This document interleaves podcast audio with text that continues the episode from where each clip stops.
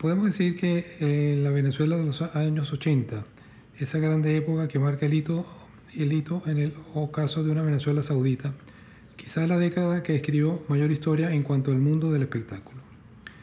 Venezuela era escenario de grandes artistas internacionales, artistas que estaban en auge en el mundo entero, pero también fue la época de mayor crecimiento de artistas propios, tales como Melissa, Elisa Rego, Giordano, Evio Di Marzo, Colina, Poppy, Enrique Llana, Ilan Chester, Franco De Vita, Ricardo Montaner, Guillermo Dávila, María Conchita Alonso, Daiquiri, Natusha, Frank Quintero, Guillermo Carrasco, Pedro Castillo, en fin, la lista es larga y podríamos seguir nombrando más, más de ellos. Eh, Sergio Pérez, Rudy Márquez, Rudy La Escala, Carlos Mata,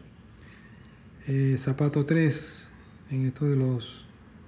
rockeros. Eh, en fin,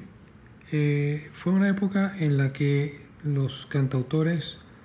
tuvieron la mayor posibilidad de darse a conocer,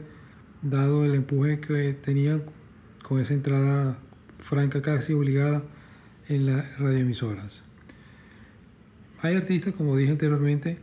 algunos de ellos, eh, sobre, sobre todo Ilan Chester, Ricardo Montaner, Franco De Vita, por mencionar tres de los más ah, afamados,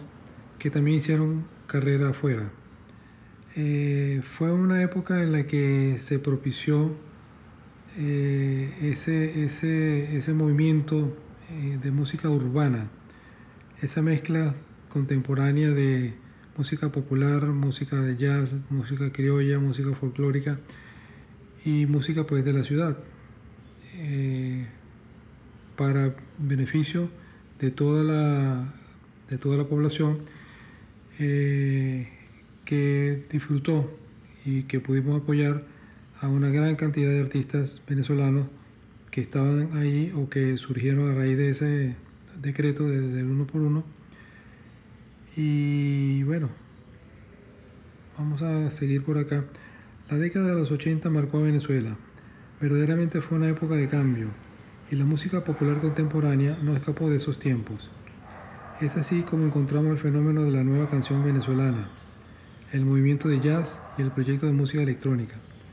Colateralmente a esta amalgama sónica estaba naciendo el movimiento de nuevas bandas término utilizado para unificar a todas aquellas agrupaciones de origen urbano que centran su